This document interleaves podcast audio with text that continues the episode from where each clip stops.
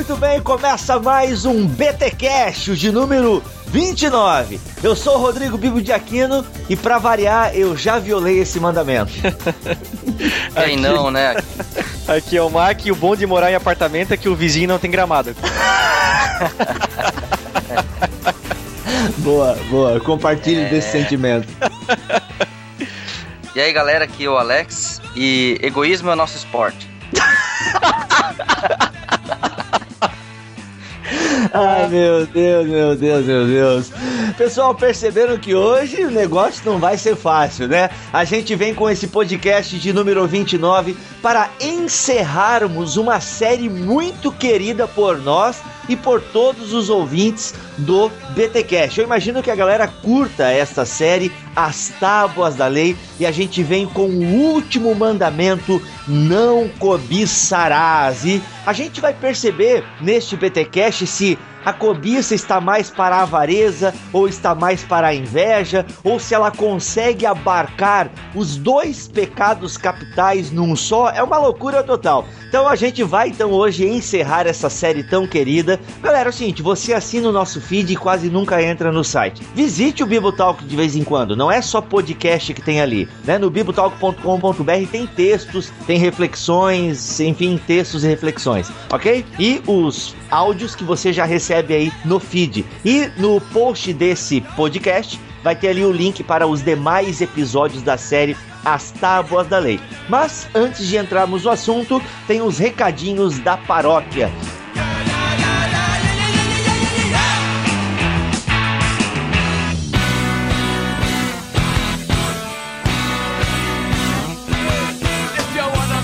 Galera comentou aí o podcast sobre o Wycliffe, o podcast com o Nicodemos, Alex, nosso escriba de recados. Vamos lá então, começando com os comentários via blog. Abraço pro Leonardo, pro Alex Navarro, pra Luciene Pimentel, José Carlos, que comentaram pelo site, agradecendo, comentando e. E é isso aí. É... Ai, meu Deus. E agora pelo Facebook, Cristiane Roberta Ferreira, Felipe Fraga. É, Felipe Fraga de novo pra variar e, e fazendo jabá. Quem merece? O Jabá não, o Jabá deixa aqui. O Abner Melanias, abraço pra ele também. Assuelho Nonato da Silva. Ele, ele é rei de alguma nação antiga. Olha aí. Assuero. Da vez que tu lê direito o nome do cara pra não vir com Davidson de novo. É, é, é, é Assoalho. Não faz isso. Assuério. Assuério, é isso? É, isso okay. aí. Uh, pelo Twitter, galera que tweetou com hashtag BTCast, Fernando Brix, FBrix, arroba FBrix, Alex Fábio Custódio, arroba Alex Fábio, underline C, o Emerson Feltrin, Namastê. é, isso é. Uhum. Meu Deus. o meu Deus. O meu Deus. O meu Deus. Mais um japa aqui, o Hideki Nakamura. Espero que seja japa, não chinês ou coreano, qualquer coisa desse tipo. O Eduardo Cavalcante também pelo Twitter, o Thiago Ibrahim, Cris, blog do Crentaço, o André. Ei, pra falar em, em blog do Crentaço, onde, ele... o BTcast, onde o BTcast também é hospedado, ele se vai ter volta, viu, Alex? Se prepara. Sim, ele disse vai ter volta, tô esperando. e o Ranieri Vilela também comentou pelo Twitter. Uh, o Sapão fez jabá lá no blog dele, né? blogdosapão.blogspot.com. E o, deixa eu ver, Evandro mandou pelo site, né? Esses foram os comentários e recados do BTcast 27. Agora vamos para o 28 com o Nicodemos. Antes do lançamento, já tinha o Fernando Briggs aí pedindo pra upar o hum. programa antes do tempo e mais um Ibrahim, de outros Ibrahim e tantos outros querendo que a gente subisse antes da hora, né? Eu entenda como quiser, né? É. E via blog, um Felipe Fraga querendo ganhar troféu F5, não tem, não tem. Mas eu criei um novo troféu para o Felipe Fraga. É o tá. troféu Mala do Ano. Mala Ano. Ok, Felipe. Ai, meu, troféu F5 é bom. Eu não vou editar isso, tá? Ok, vamos falar. Felipe, ele, é, ele vai entender. Ele vai entender. Tem que rir dele, né? Ele, pelo menos alguma coisa tem que ganhar, né? Essa é, é verdade. Fredson Souza Oliveira, Lucas Oz, Jefferson dos Santos e Clóvis Gonçalves, até pedindo pra colocar no blog dele. Já mandamos Nossa. o link, né? Já está publicado, inclusive, lá no 5 Solas. É, pra quem não lembra, o Clóvis ele fez uh, o episódio, o BTcast sobre calvinismo conosco, foi muito legal. Hum, é verdade. Excelente. Pelo Facebook, Ranieri Vilela, a Kênia Souza, o Fábio Neves, o Lucinho Alves, a Angélica Licínio Machado Otto, o Danilo Costa Batista, Cláudio Márcio Souza e o Hideki Nakamura, que bateu um papo com a gente aí, pedindo literatura e tudo mais. Não sei se a gente poderia ir pro e-mail do Thiago. Ele mandou uma carta, né? Mandou uma epístola, já que ele é do barquinho, eles chamam de epístola. Ele mandou uma epístola para nós que foi assim, pô, emocionante. Inclusive encaminhamos ela para Augusto Zicodemos, que respondeu o e-mail dizendo que fica grato e tal por tudo que acontecer. Momento assim alto da carta é que ele diz que está dentro da van voltando para casa e ouvindo e chorando com o podcast. E aí ele explica por quê. Ele escreve com palavras bonitas: "Perscruto meu interior para tentar identificar o porquê de estar chorando e a única causa que encontrei é que o Espírito Santo falou comigo por meio do BTcast. Pô, que legal, hein? Aí ele disse que foi criado numa igreja pentecostal, exatamente da forma como comentado pelo reverendo, e a partir dos 20 anos comecei a questionar o ensino teológico de lá. Foi por volta dos meus 24 anos que comecei a ter acesso à teologia reformada e comecei a compreender a graça verdadeira, que muitas vezes foi escondida de mim quando tentava questionar a liderança sobre costumes e tradições. Ele comenta que uma parte do podcast que mexeu muito comigo foi quando o reverendo disse que às vezes nós, neo-reformados, somos taxados de arrogantes pelos irmãos pela veemência com que defendemos o cristianismo bíblico. Tenho buscado me policiar nisso para não acabar sendo empecilho à sã doutrina. Pô, legal, hein? Pô, bacana. Valeu mesmo, Thiago Ibrahim, podcast no Barquinho. Galera que tá fazendo um bom trabalho aí na Podosfera, um abraço. E pessoal, é isso aí. Mande o seu e-mail para podcast.bibotalk.com e dê as suas impressões, pode comentar no blog também, que a gente às vezes aqui vai estar tá lendo o nome de vocês e tal. É importante, a gente já falou isso aqui, na verdade todos os podcasters falam isso, né? Que o comentário do ouvinte é o nosso salário.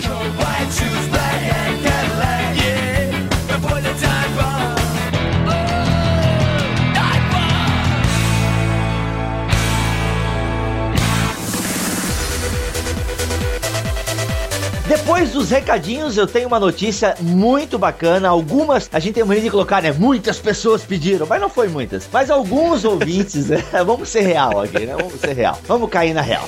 Algumas pessoas, alguns ouvintes do BTcast vinham comentando sobre um dia de encontro onde a gente pudesse sentar, bater um papo, discutir teologia de maneira fácil, descomplicada, sem rodeios, que é a nossa característica. Pois bem, galera, o pedido foi atendido e eu tenho certeza que mais pessoas, mesmo as que não pediram, vão gostar dessa notícia que é o que? O BTD é uma realidade. Yeah! O BTD irá acontecer. Anote aí, pega papel e caneta, liga aí a agenda do celular para você não perder essa data. Dia 14 do 7, 14 de julho, irá acontecer o BTD Malhação Teológica. A gente vai ser Mac, Alex, e nós vamos ter mais dois convidados, que é o Samuel e o Gandra. Nós seremos malhados teologicamente. A galera vai malhar a gente de pergunta, entendeu? Esse é o Malhação objetivo. do Judas. Ô, pô, que isso, mano? Pô, é uma vacalha. Vai ser a malhação teológica, os BTcasters e os convidados serão malhados, então você vai ter liberdade de fazer a sua pergunta, aquilo que envolve fé cristã, teologia, vida em comunidade, vida em sociedade. Então anote aí, dia 14 de julho, ou seja, 14/07, vai acontecer o BTD Malhação Teológica lá na Livraria Midas. Pessoal aqui de Joinville conhece ou já ouviu falar da Livraria Midas, que fica ali na rua Doutor João Colim.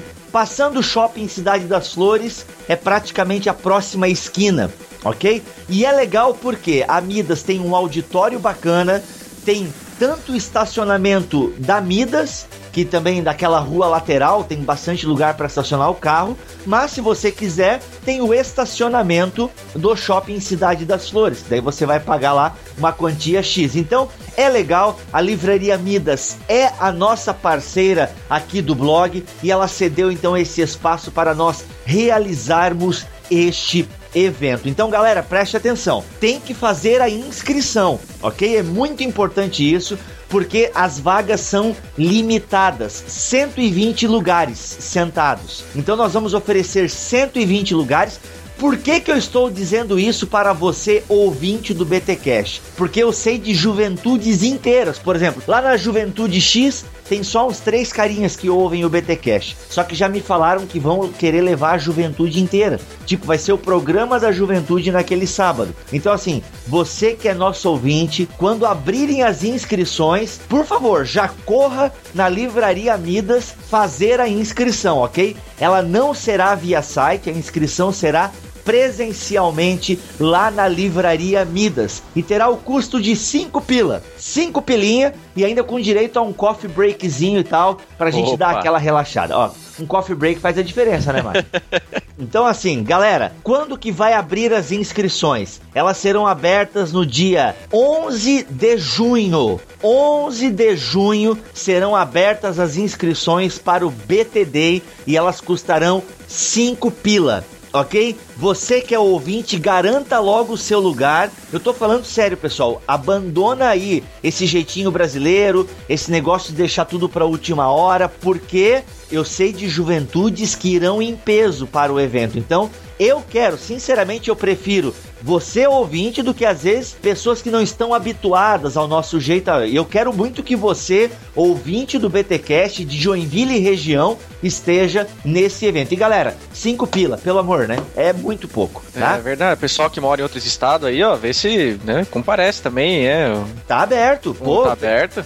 Por isso que eu falei Joinville região, ou se o Emerson Feltrin quiser vir do Japão, mano, eu, eu nem cobro os cinco pila dele, entendeu?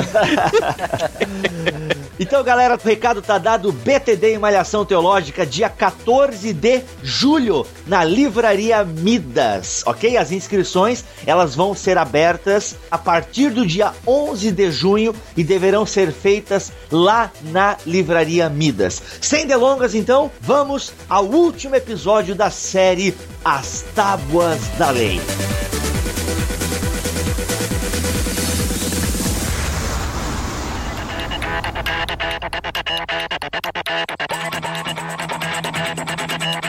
Temos diante de nós o décimo mandamento que eu quero ler aqui na nova tradução da linguagem de hoje, ok? Este décimo mandamento que, de alguma forma, é um complemento dos três mandamentos anteriores, ok? O não cobiçarás. E olha só o que diz o texto bíblico aqui, de acordo com a nova tradução da linguagem de hoje. Não cobice a casa de outro homem, não cobice a sua mulher, os seus escravos, o seu gado, os seus jumentos ou qualquer outra coisa que seja dele. Não cobiçarás. Cara, é muito interessante esse mandamento, porque ele visa justamente complementar os mandamentos que o antecederam. E a gente vai ver aqui ao longo do podcast que a cobiça, né, uma pessoa que tem a cobiça dentro de si, é dominado pela cobiça, obviamente ela vai acabar desembocando no roubo, no assassinato. É incrível isso, como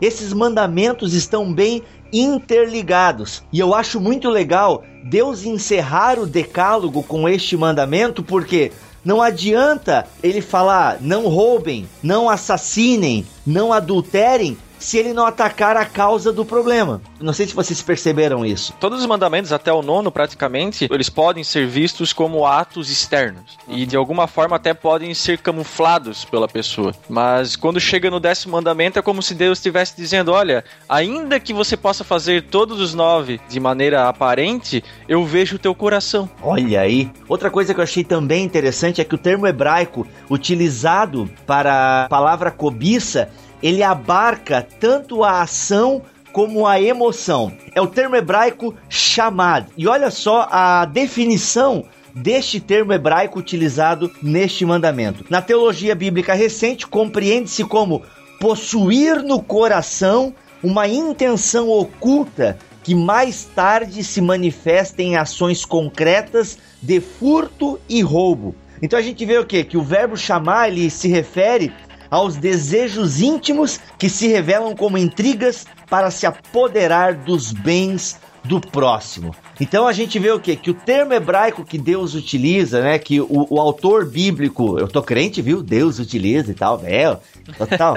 é, o termo hebraico que o autor bíblico utiliza, então ele abarca tanto a ação como também a emoção que gerou aquela ação. Eu achei bem interessante isso. E a cobiça, a gente acompanha ela todo o Antigo Testamento. Se a gente ficasse ali no Jardim do Éden, por exemplo, qual foi o pecado que motivou a queda? Se a gente entender que todo pecado ele tem origem no, dentro do coração do ser humano, né? sim, eu entendo que a cobiça é um, foi uma motivação muito grande para que Adão e Eva caíssem da graça. Né? Uhum. É, eles quiseram, eles cobiçaram ser como Deus. É, eles foram o que? Ativados ali pela serpente e tal, tal, tal. A cobiça foi despertada neles em querer ser como Deus e tal. Achei, acho interessante. Aí, claro, né? Alguém já com certeza vai dizer, é, inclusive Lúcifer e tal, é orgulho, né? Quem sabe foi mais o orgulho, só que a cobiça ela anda muito pertinho ali com o orgulho, né? Você querer ter né, aquilo que a pessoa tem. Até eu acho que isso, essa motivação para cobiça vem de um amor exagerado a si mesmo. Hum. Poderíamos traduzir isso como egoísmo, né? É, assim, até uma eu ia... autoadoração. É, até eu ia chegar nessa parte, Alex, que aonde eu li uma frase que a avareza é o amor próprio pervertido. Porque a gente vai ver ao longo do podcast, se é que a gente já não pode até entrar nisso, como a cobiça ela caminha junta com a inveja e a avareza. Como essas coisas estão presentes. Mas eu acho que antes de chegar é, dessas definições mais práticas e tal, é, eu acho legal a gente perfilar alguns pecados motivados pela cobiça no próprio texto bíblico. O caso da queda, já relatamos aqui. No livro de Josué a gente encontra né, a galera com cobiça saqueando o que não devia saquear. E eu acho que um caso clássico de cobiça é o Davi. Tudo bem que ele não cobiçou o trono, isso é um mérito de Davi. Ele confiou em Deus e Deus deu o trono no momento certo, no momento que Deus tinha planejado e tudo mais. Só que a gente tem o camarada ali cobiçando a mulher do seu próximo. É, e essa história aí a galera já conhece. E essa cobiça de Davi levou ao quê? Tá, Bibo, mas a questão é o seguinte: Davi não cometeu adultério, porque o marido dela já estava morto, o marido da Batseba já estava morto, então não cometeu adultério. Ele nem assassinou o cara, porque no fundo, no fundo, o cara foi pra guerra e morreu lá. Ah, mas espera aí, ele foi o mentor intelectual da parada, parceiro. Ah, ele, ele, ele arquitetou tudo. Tipo Pô, assim, ó, põe na frente. Tô botando, tô botando, uma lenha na fogueira aqui. Tá, quanto que Davi te pagou? Ou a Record?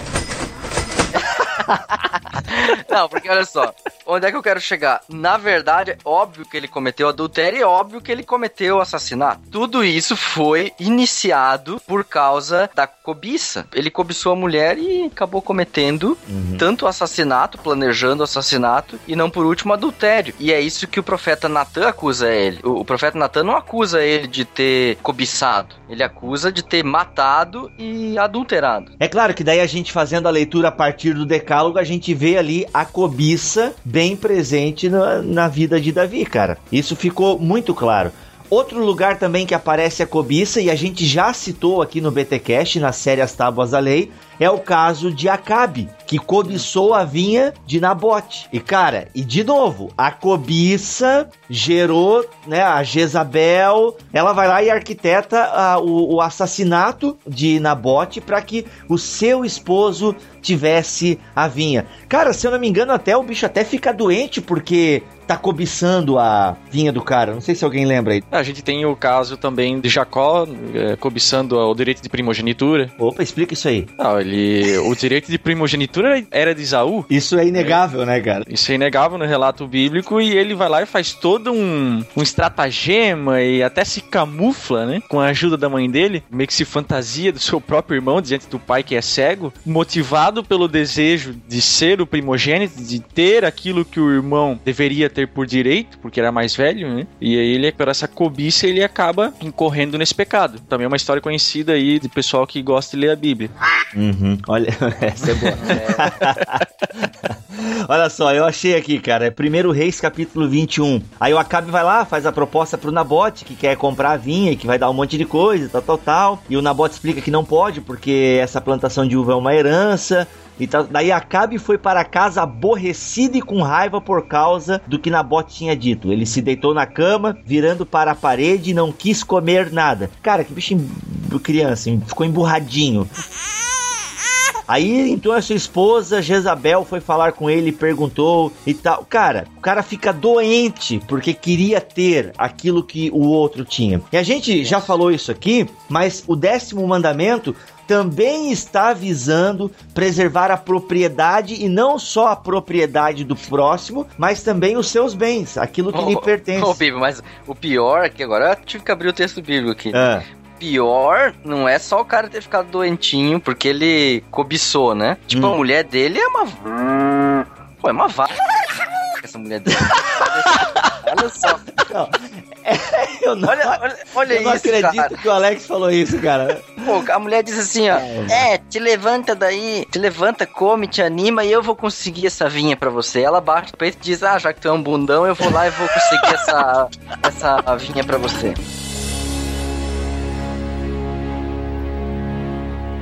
Eu acho que esse teu amigo tem olho gordo.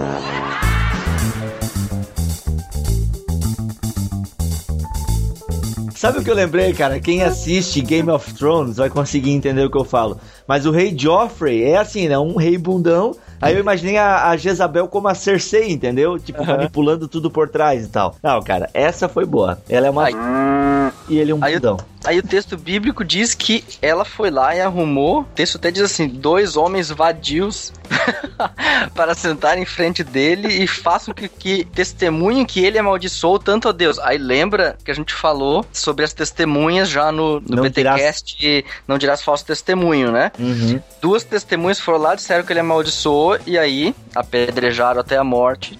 Aí foi fácil conseguir, né? Foi Eu fácil. fico pensando nos dois vadios que ela conseguiu, cara. Aqueles caras bem malandros, assim, sabe? Ah, como é que é? Coisa itálica, tola- tal coisa.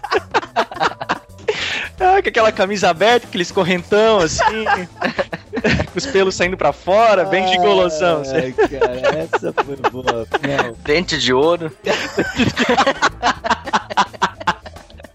Meu, cara, isso é, tu vê, cara, tudo motivado pela cobiça, galera. Então, assim, ó, a gente percebe como a cobiça ela tá presente nos relatos bíblicos. Cara, enfim, tem muitos outros que com certeza você, querido ouvinte, que lê a Bíblia, tá lembrando agora. E a palavra do Novo Testamento, traduzida por cobiça ou avareza, ela é uma palavra que denota o que? Essa palavra grega? É a palavra pleonexia. E ela se refere ao desejo incontrolável. E aí a gente tem a palavra na língua portuguesa concupiscência. Quem nunca leu na Bíblia a palavra concupiscência da carne, a concupiscência dos olhos? E a palavra significa desejo exagerado de prazeres, cara. Então a gente percebe que por trás da cobiça está o desejo incontrolável e por trás do desejo incontrolável está a falta de gratidão. O décimo mandamento ele representa um pecado interno, algo que Deus vê, ele deixa pro final pra dizer que ele não tá olhando só o externo, mas toma cuidado que eu tô de olho no coração de vocês. Tiago, no capítulo 1, ele praticamente ele resume isso de uma forma muito boa, dizendo assim, né, no verso 13: Quando posto à prova, ninguém diga estou sendo provado por Deus, pois por coisas más Deus não pode ser provado, nem prova ele a alguém. Mas cada um é provado por ser provocado e engodado pelo seu próprio desejo. Então o desejo, tendo se tornado fértil, dá à luz ao pecado, o pecado, por sua vez, tendo sido consumado, produz a morte. Ele fala aqui com outras palavras, né, com, de forma mais fácil até, É Tiago, o quê? é Tiago o quê? é Tiago Capítulo 1, 1, 13 ao 15. Tu leu na NVI, é isso? Ah, meu Deus, eu li na tradução do Novo Mundo, cara.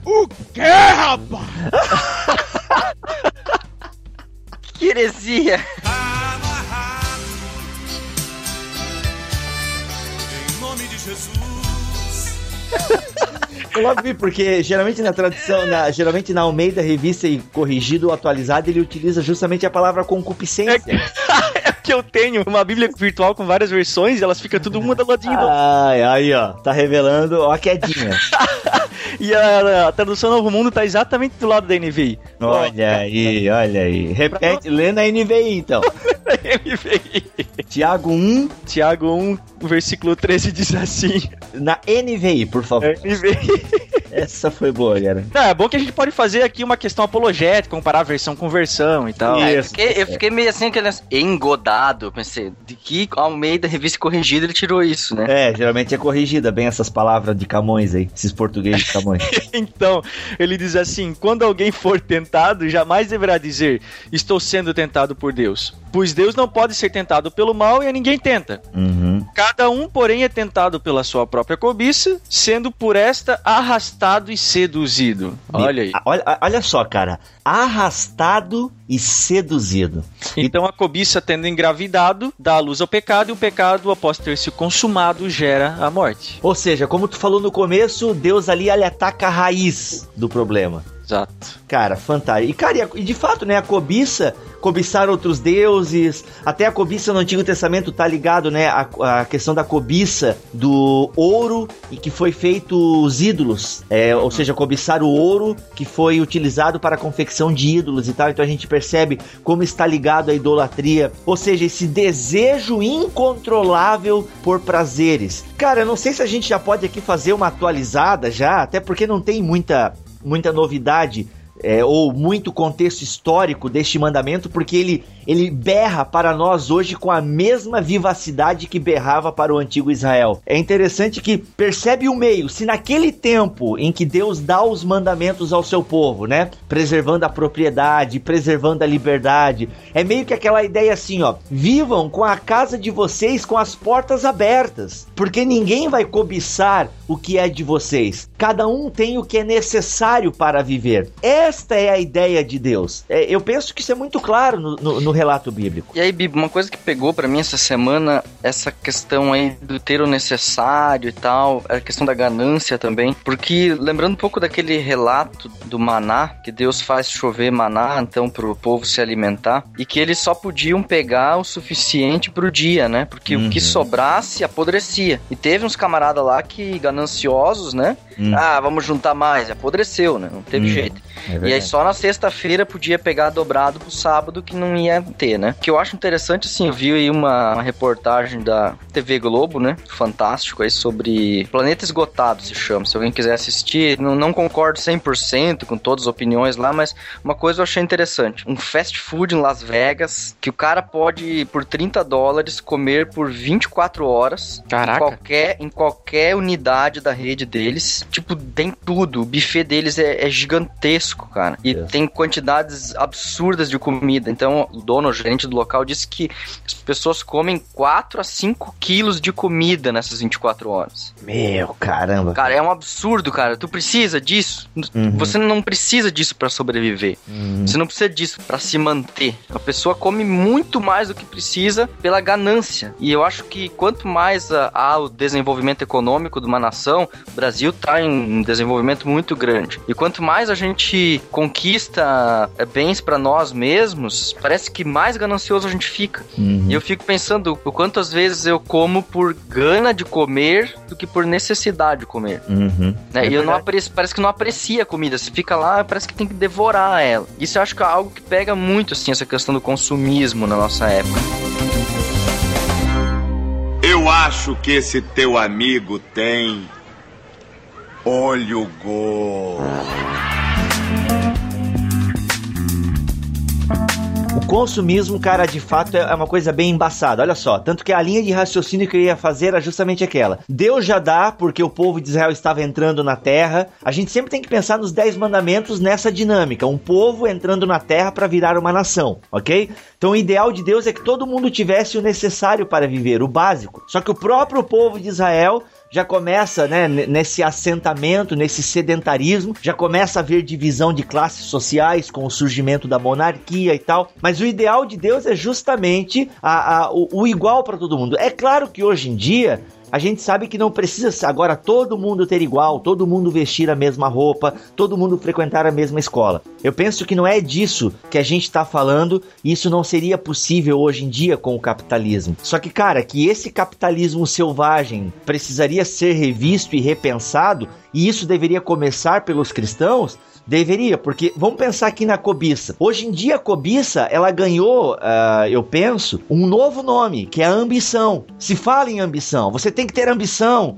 você tem que almejar as coisas. A teologia da prosperidade, ela é permeada pela cobiça. Eu diria até que, até pegar uma fala tua, Vivo, do último mandamento que nós fizemos, o nono mandamento, quando você falou que o TV Fama era o ápice, né, da... como é que você da falou? Violação, o ápice da violação do nono da... mandamento. A teologia da prosperidade é o ápice da violação do décimo mandamento. Pô, é verdade. Nossa, é verdade, com uhum. certeza. Porque ela instiga justamente o querer das pessoas. Meu, cara, você tem que ter você tem que possuir, a terra prometida é sua e tal. E cara, essa cobiça, é, daí ela vem mesclada com ambição. Esses grandes caras que palestram, grandes caras, né? Esses caras famosos que palestram nas motivações de empresa, a ambição, você querer mais. Talvez alguém esteja se pensando, tá, Bibo, mas é errado eu ter ambição, eu desejar ter uma vida melhor, eu desejar ter um carro melhor. Cara, eu penso que não é. Bom, Bibo, mas eu acho que eu proponho a seguinte questão a partir de Paulo para a gente conseguir regular um pouco como lidar com a questão dos bens e da vontade, do desejo de possuir alguma coisa, de ter algo, de, uh, como dizem aí na os palestrantes motivacionais, de ter Isso. ambição.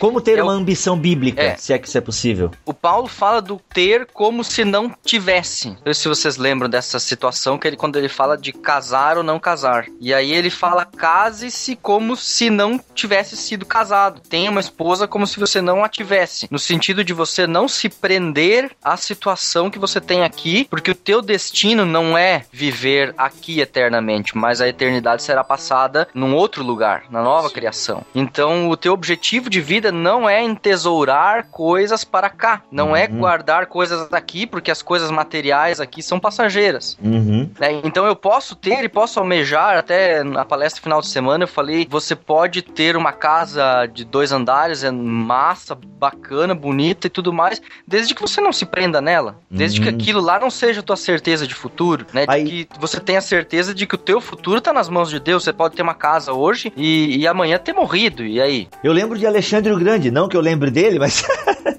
eu, eu li um relato que dizem, segundo esse relato, me parece que o Alexandre o Grande, que conquistou todo mundo conhecido, e inclusive chegou a se queixar por não ter mais mundo pra ele conquistar, e na época não tinha o Delório, nada, ele, ele é, enfim, corta isso. Oh no. Senão ele era capaz de essa. viajar no tempo pra conquistar o passado e pro futuro. Então o cara tinha um- uma cobiça de querer todo o mundo conhecido. Só que olha só, cara, ele falou que quando ele morresse, ele queria que a mão dele ficasse para fora do esquife vazia.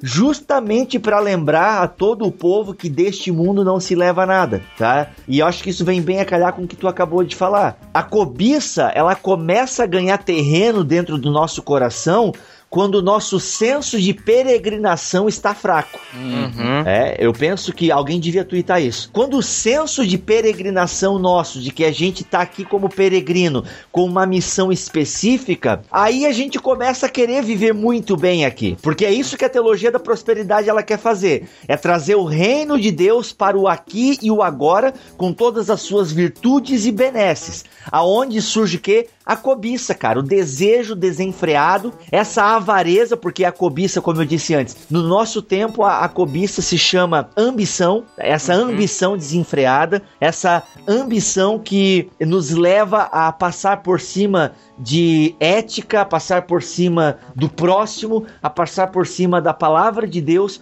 para conseguir aquilo que o nosso coração está, inclusive, nos fazendo ter febre, entende? Até tem uma questão macroeconômica aí, né, Bibo? Se a gente for analisar essa cobiça, essa ganância institucionalizada em forma de nações, se você for pensar, tem países que orientam toda a sua política econômica com o objetivo de conquistar maior quantidade de recursos para si e para os seus, em detrimento de outros, né? Então você vai perceber algumas nações do norte conquistando grandes recursos através do comércio internacional e impedindo que outras nações pequenas conquistem alguma coisa, né? Ou tenham condições de oferecer para sua população uma condição de vida um pouquinho melhor, né? E isso é um desamor muito grande considerando essa questão macroeconômica, assim, mundial, da questão da globalização e, e desse capitalismo selvagem em que a gente está vivendo. Tem um economista de Gana, africano, que trabalha no Conselho Mundial de Igrejas, Rogati Michana é o nome dele, e ele criou um- uma fórmula de cálculo, ou assim, eu acho que ele está tentando criar ainda isso, que se chama linha da ganância, para estabelecer como medir a ganância de um país. Olha aí, cara. Né? Eu acho muito interessante. Tem até um brasileiro que tá participando do grupo dele, o professor Jung Mosung, um coreano brasileiro que tá trabalhando nesse grupo aí. E eu achei muito interessante essa proposta dele, né? Uhum. Da grid line, da linha de ganância. Se Vamos ver fala- o que, que vai dar isso. Uhum. Se fala até em capitalismo humanista, né? Já que a gente não pode fugir do capitalismo, se fala em capitalismo humanista. Eu li uma vez uma reportagem de um economista ou sei lá jornalista que eh, defendeu essa ideia. Porque, e cara, eu penso que isso deve começar com os cristãos, entende? Claro, é legal os governos, só que, cara, se nós não, não tentarmos aplicar isso nas nossas comunidades, entende? É, começar pela base mesmo, cara, é complicado. Eu acho que esse teu amigo tem olho gordo. Conceito que o próprio Senhor Jesus eh, já esboçou em Mateus 6, né? Onde ele diz: Pois onde estiver o seu tesouro, aí também estará o seu coração. Isso que o Bíblia acabou de falar, de que deveria né, começar pelos próprios cristãos, é uma realidade. Uhum. A, a teologia da prosperidade, como a gente tem falado, ela tem distorcido, isso tem sido até. Isso é chato e, e é ruim falar isso, mas tem sido competente em fazer isso, em distorcer a realidade de Mateus 6 e de tantos outros textos que a gente pode encontrar aqui, né, inclusive do próprio Êxodo 20, e tem levado os cristãos a seguir esse caminho, essa corrida que a gente não sabe quando é que começou, ou melhor, a gente sabe lá no Éden, né? começou no Éden e a gente também sabe onde vai terminar, que é só com a vida do Senhor Jesus, mas no outro sentido a gente não sabe onde vai parar porque isso vai tão aquém das nossas expectativas e isso tá tão desenfreado hoje em dia. Cara, é uma roda onde só gente vai entrando, vai entrando, vai entrando e essa roda vai girando uma cada vez mais rápido, é um ciclo insano. Uhum. né? E aí, cara, a hora que essa roda sair do eixo, bah, essa coisa que o Alex falou aí de que as nações elas cada vez angariam mais recursos, né, para se sustentar, sustentar o seu próprio povo e tal. Eu já comentei aqui em outro outro BTcast, mas vale a pena citar. Eu li um livro chamado Cristãos Ricos em Tempos de Fome. Esse é um livro bem antigo já, da década de 70, a primeira edição dele, se eu não me engano. O, o autor ele coloca uma série de estatísticas e tal. E olha só uma das estatísticas que ele fala que a produção de cereal de grãos que na época da década de 70 os Estados Unidos produzia para quê? Para alimentar o, só o gado, só o gado, Hum. para servir de alimentação seria o suficiente para alimentar a população. Eu, aí eu preciso revisar isso, mas se eu não me engano é a população da África. Caraca. Cara, eu acho Essa- que não mudou. O Brasil tem 209 milhões de cabeças de gado contra 189 milhões de pessoas. E aí, olha aí. Olha aí, cara. Então agora tu imagina a quantidade de alimento para esse gado. Não tô falando nada contra comer carne, nem nada disso, pelo amor de Deus. Mas ah, pra você ver onde chegou a coisa, sabe? Uhum. Onde é que o sistema chegou? Motivado pelo quê? Pela cobiça. Pela cobiça, em Exatamente. querer ter, em querer possuir. Até tem o, o Os Guinness, ele fala, né, que o âmago da avareza não é o amor pelas possessões, mas o possuir e, portanto, ser um possuidor. As Hum. pessoas querem possuir, elas querem ter o controle. E é por isso que ela tá ligado à inveja também, né? Porque eu quero ter o que é do outro. Eu acho um exemplo muito bacana aí de um cara que palestrou junto com a gente lá no Congresso de Jovens da Meu, que o Bibo lembra dele, o Cláudio, né? Uhum. Cláudio Oliver. Eu achei muito interessante porque, pô, ele é radicalzão nessa questão. Quem quiser pesquisar por ele na internet, ele não tem Facebook, não tem Twitter, nada, mas vocês vão conseguir achar alguma coisa por- pelo nome dele, Cláudio Oliver. Ele é um cara bem ocupado. É, o ca- é, é, sim, sim. Mas o que é bacana, Eu assim, da, da ideia dele é, É que ele não tem Facebook nem Twitter, cara. Prossegue, Alex, prossegue.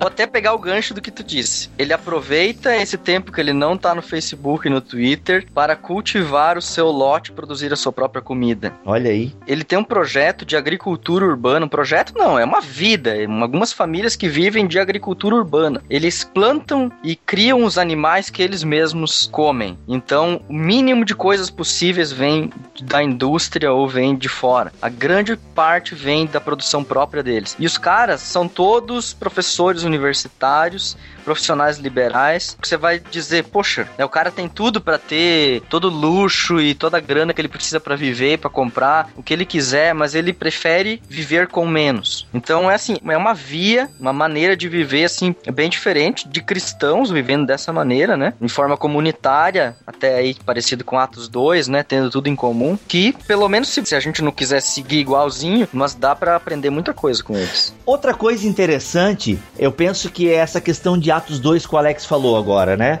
Eu penso que hoje em dia não dá pra gente viver todo mundo em comum, todo mundo igual. Só que, cara, daí a gente tem que lembrar daquelas paradas também, né? De que, pô, se você tem ver um irmão passando necessidade, é o seu dever, cara, ajudar essa pessoa, entendeu?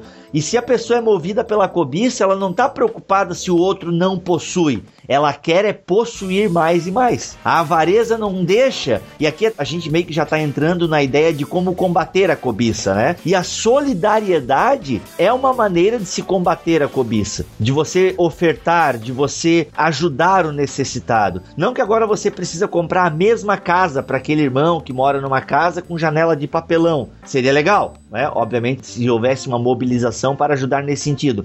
Mas suprir as necessidades, pelo menos básicas, então, desse cidadão. É o... Ah, o que é interessante, vive assim, ó. Na igreja, é muito fácil o pessoal falar assim: ah, vamos se reunir pra dar uma cesta básica para aquele lá. Ah, vamos dar umas roupas velhas lá pros pobres. Meu, nem fala. Mas eu, eu, eu, queria ver igreja que se preocupa, por exemplo, com habitação. Uhum. Eu queria ver igreja que se preocupa com saúde. Eu queria ver igreja que se preocupa com alimentação de qualidade. Entende? E aí significa mudar os nossos hábitos. Igreja que prega sobre mudança de hábito nosso, uhum. tá? E que ensina isso para as pessoas. Olha aí. Pros de dentro e pros de fora. Eu acho que é mais do que só pegar a roupa que eu não quero mais e jogar numa sacola e daí dar pros pobres e dizer, ufa, esmolei. Pô, isso parece farisaísmo, cara. Parece? Isso que vocês estão falando, e o Bibo também falou agora há pouco, que é dessa questão da solidariedade. Olha só o que o Catecismo Maior de Westminster, a pergunta 147, quais são os deveres exigidos no décimo mandamento? Os deveres exigidos no décimo mandamento são um pleno contentamento com a nossa condição e uma disposição caridosa da alma para com o nosso próximo, de modo que todos os nossos desejos e afetos relativos a ele se inclinem para todos todo o seu bem e promovam o mesmo. Gratidão e solidariedade, é isso que a gente poderia resumir assim? Contentamento, o apóstolo Paulo fala isso, sobre uhum, contentamento. Uhum. Tem lá o Salmo 116, 7. Eu não cheguei a lê-lo, mas eu li como uma referência. E vamos ver aqui. Salmo 116, 7 diz assim: Meu ser inteiro continue confiando em Deus, o Senhor, pois ele tem sido bom para mim. É aqui entra a questão da confiança em Deus. Então a gente pode ter aí essa tríade, né? Se é que eu posso falar assim: uhum. a confiança em Deus, de que Deus é o nosso provisor. Seu analfabeto! Meu, provisor? Enfim, hum. inventei uma nova palavra. Provedor. Provedor. Eu já inventei a palavra do. Lembro do podcast número 10, Mac? Hum. Que a gente tem que ser grato tanto na faltança quanto na bonança.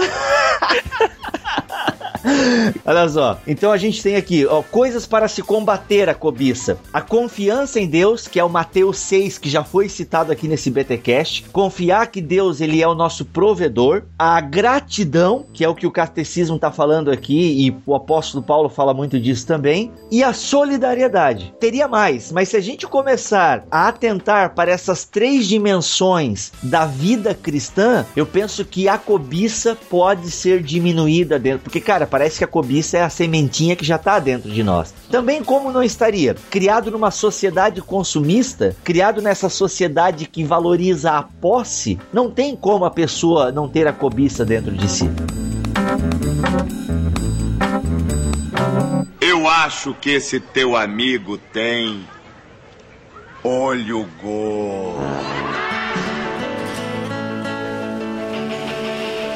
Bíblia Alex, vocês já notaram a passagem do jovem rico? Ali a gente tem um tratamento legal do Senhor Jesus com aquele jovem a respeito da, das riquezas dele e tal. Ele, aquele jovem, ele é bem categórico e ele é bem confiante quando diz para Jesus que ele tinha cumprido, tinha guardado todos os mandamentos. E aí Jesus, o que que ele faz? O que que o Senhor Jesus faz? Em vez ele citar o décimo mandamento na íntegra, ele fala o décimo mandamento só com outras palavras no seguinte sentido: ó, vai e vende tudo que você tem. Na realidade, a gente parar pra pensar, é o décimo mandamento. Jesus está dizendo aqui o décimo mandamento. Ao passo que o jovem sai triste, né? Daquela conversa com Jesus e no fim das contas ele não, ele não tinha guardado todos os mandamentos, né? Ele tinha quebrado o décimo mandamento e a palavra de Deus, o que, é que ele fala quando você quebra apenas um mandamento? Na verdade, você quebrou todos. Duas observações que eu queria fazer. Primeira, ao quebrar esse mandamento, também tem a questão seguinte: aquilo no que te prendes o teu coração, isto propriamente digo é o teu Deus, dizia Lutero. Né? Lutero diz assim dessa forma. Quando ele se prende nos seus bens, ao mesmo tempo em que ele cobiça os seus bens, ele também se prende a eles como sendo a sua própria divindade, adora sua, os seus bens. E uma outra coisa que eu nunca tinha me dado muito por conta assim é que Jesus não fala de uma pessoa rica, ele fala de um jovem rico eu tava observando nos últimos anos, na minha experiência aqui, jovens ricos. E o quanto é difícil você achar um jovem rico que queira se comprometer seriamente com os ideais do reino de Deus. Ai, ai, ai, rapaz. Cara, Oxi. eu tava observando isso, como é difícil. Hum. E eu tava observando também alguns jovens pobres, que no convívio com jovens de classe média, ou um pouco mais, que o ideal deles, ao serem cristãos, é consumir tal qual os cristãos mais ricos. Olha eu tava aí. vendo que eles vinham pedir pra mim não coisas espirituais, eles vinham pedir pra mim coisas materiais para que eles pudessem ser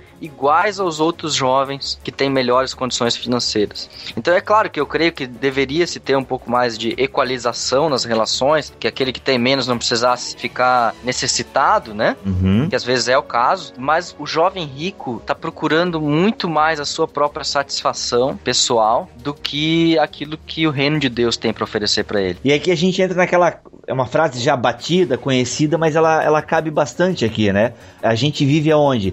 No império, na tirania do ter. A gente vive essa tirania do ter, enquanto que o ser fica de lado. É aonde que a gente não entende que a verdadeira felicidade é uma questão de ser, não de ter. Porque hoje em dia a gente fala, né? Eu ouço muito isso. Irmãos, o mundo faz isso, o mundo faz aquilo, no mundo tem aquilo outro. Cara, No mundo. Você tá dentro da igreja. infelizmente, é, invadiu, entendeu? Invadiu. E na igreja a gente tem a valorização do ter. né? a gente Sim. tem, é muito valorizado o ter. E esse ter, como a gente já deixou claro nesse BTcast, tá muito apegado à bênção de Deus. Você é abençoado, você nasceu para vencer, aquilo. Cara, é muita coisa se misturando, entendeu? A gente tá sem um- uma base sólida. Tem coisas boas sendo contaminadas, digamos assim. Porque eu creio na benção de Deus, eu creio na ação de Deus nas nossas finanças, eu creio em tudo isso, cara. Entende? Eu creio que a gente pode pedir a benção de Deus. Só que o problema é que essas coisas têm sido enfatizadas é, de maneira errada, trazendo o quê? O lado egoísta delas, né? Evidenciando muito esse egoísmo do ter, do ter, do ter. E aí, Bibo, a gente vê em Tiago 4, 3, que as pessoas cobiçam, cobiçam,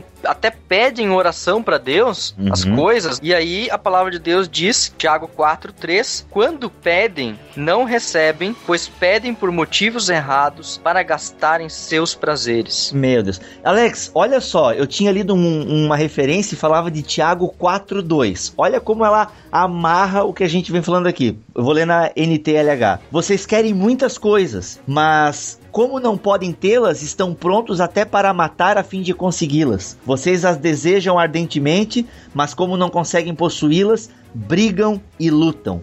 Não conseguem o que querem porque não pedem a Deus. Aí emenda justamente o que Uhum. você acabou de ler. E Cara, quando pedem, não recebem porque é para prazer, né? e pede pra prazer. Meu Deus, que Deus nos ajude. Eu acho que a gente tem que encerrar esse BTcast pedindo ajuda de Deus, porque é uma sementinha que tá em nós e é como o Mac falou no começo, na referência bíblica, até do próprio Tiago, isso aí começa a ganhar vida dentro da gente e pode dar a luz ao pecado e pecados terríveis. Mas- que Deus nos ajude, né? Que Deus nos Mas- ajude. Mas olha só, o Alex estava falando aqui do jovem, da questão do jovem rico ser jovem. É muito óbvio que ele não é um exemplo para ninguém, né? Apenas é uma situação onde Jesus descreve, né? É Justamente para alertar-nos sobre essa questão. E eu diria mais: vamos pegar o exemplo de Jonatas. Se for para pegar um exemplo de jovem e que não cedeu à cobiça, Jonatas era filho de Saul, por primogenitura, ele tinha o direito ao trono, Uhum. né? Essa aquela, aquela questão de família, de sangue. E uma vez que Deus tinha ungido Davi, que a gente já falou aqui, Davi agora no começo do BTcast, Jonas podia ter sentido o que de Davi? Inveja. Ele podia ter cobiçado, ele podia também ter ido junto com Saul em tentar contra a vida de Davi, mas pelo contrário. A gente conhece a história de Jonas e Davi, que na verdade Jonatas foi lá e ajudou Davi ainda. E eles são considerados como os melhores amigos. Eles na Bíblia eles são considerados como exemplos de melhores amigos, tal qual Jonatas não foi atrás daquilo que provavelmente a maioria dos jovens da sua época poderia ter feito, né? Que é intentar por desejo do seu próprio coração. Ele falou: não, o trono é meu e Davi, se manda, cara, cai fora, sai daqui, senão eu quero. Vaza. Vaza. O Jonatas acabou perecendo mais tarde, mas morreram como grandes amigos. Tava precisando ouvir um bom exemplo. Mas acho que, acho, que é um, acho que é um bom exemplo para os jovens que nos ouvem. Acho que tem muito jovem que ouve. Talvez alguns até tenham boas condições financeiras, sejam até jovens ricos. Mas eu acho que tem que lutar contra a sua carne, né? Tem que se fortalecer na palavra de Deus, deixar o Espírito Santo agir para lutar contra essa, essa coisa que tá dentro da gente e que diz, quando termina grupo de jovens, a galera, ah, e agora vamos fazer o quê? Vamos em qual restaurante? Vamos em qual balada? Vamos em qual não sei o que lá, entende? Então o pessoal tá mais preocupado é agora, e qual prazer que nós vamos torrar a nossa grana. É, Do claro. que, por que, que o pessoal não termina a juventude ou termina o culto e pensa, ah, e agora, qual a favela que nós vamos lá? E agora, pessoal, quem nós vamos ajudar? O que, que nós vamos fazer por esse mundo, né? O pessoal tá preocupado com o seu próprio prazer, né? Eu acho que a gente tem que lutar contra isso que tá dentro de nós. Que Deus nos ajude. Que esse senso de peregrinação volte, né? Nada contra se reunir pra ir na pizzaria ou fazer uma coisa pra se alegrar com seus amigos. Acho que Tem pode que ter. fazer isso. Sim, acho que Tem, tem que que ter ter isso, com tal, certeza. Mas o que eu vejo é o foco em cima de prazer próprio. E não o foco em cima das coisas do reino. O se negar, né, cara? O negar a si mesmo por uma causa relevante. Mudar o mundo a gente não vai. Não, não- a gente não tá falando de coisas utópicas aqui. E, não, mas. Cara, se você mudar o mundo de uma pessoa, de uma família, ah, enfim, ah, é, é, cara. Cuidem com as artes marciais que pregam esse tipo de filosofia, né? Tipo karatê. Hã? Hum? É, o tipo karatê.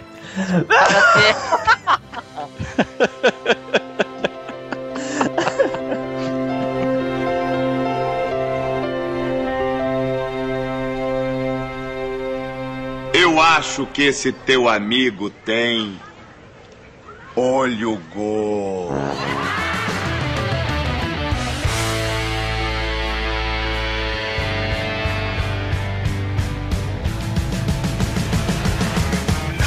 Muito bem, pessoal, a gente encerra então aqui a série As Tábuas da Lei. Com certeza ela deixará saudade, mas eu tenho certeza que ela edificou muito as nossas vidas, porque como você pode perceber, nós aqui, enquanto gravamos o BTcast, somos mutuamente edificados, confrontados pela palavra, levados à mudança, cara. É muito legal gravar, porque a gente acaba aprendendo e você que está nos ouvindo a gente espera que você aprenda também, consiga praticar alguma coisa do que é falado aqui. A gente tá junto no barquinho. Bola pra frente, vamos mentalizar. Eu sei que isso pode parecer agora meio Seixanoe, mas vamos cuidar, né, com a sua. É, depois, depois de já ter citado tradução Novo Mundo aqui, né? Hoje é macroecumenismo aqui no PTcast, né, cara? Misericórdia. Diálogo interreligioso. É um, um diálogo mega interreligioso. Então, assim, a gente tem que mentalizar, guardar no coração, fazer isso descer no nosso coração, porque quando vem o sentimento, a gente já, entendeu? Opa, eu ouvi isso aqui, eu estudei isso aqui,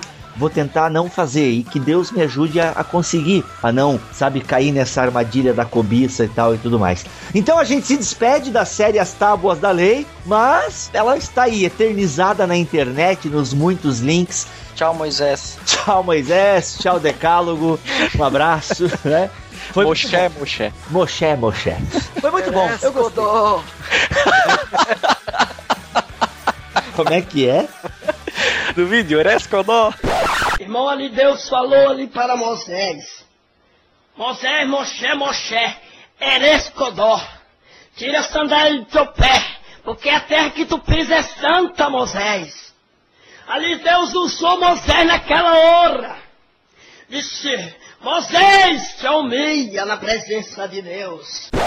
Meu Deus, cara. Então, vocês estão hoje, né? Começaram fraquinho.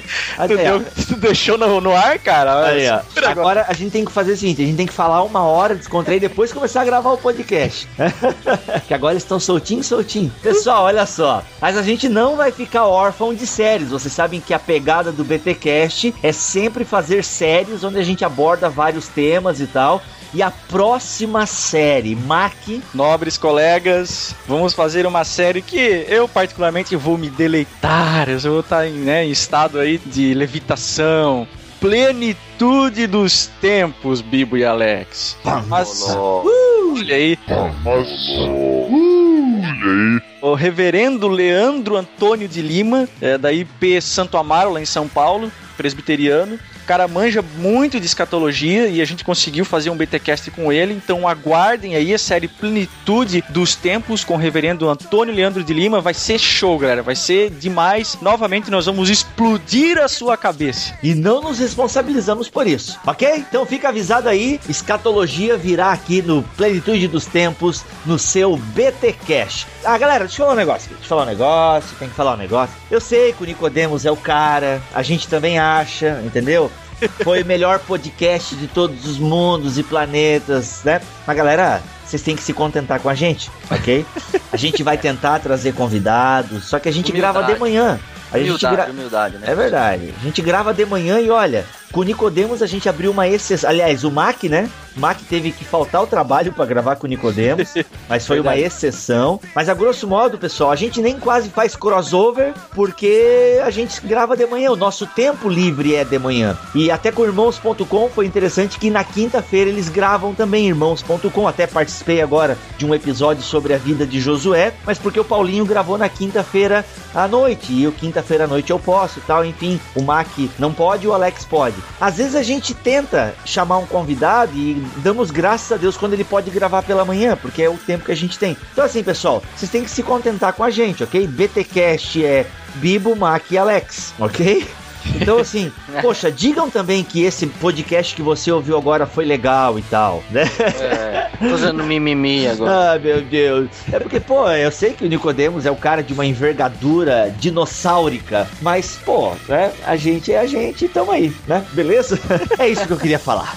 Estou mais Então, aliviado. tá bom. Muito bem, pessoal. Então ficamos por aqui. Eu sou o Mac, alterofilismo cerebral, minha gente. Teologia é o nosso esporte. Ah, meu Deus, tá certo. Valeu, galera. Aqui é o Alex. E fiquei sem frase pro final. Levou tanto burro na cara com esse podcast que tá até extasiado, né? Foi, foi. Animal. Legal. Legal, pessoal. Voltamos no próximo, se Deus quiser e assim permitir. Um abraço.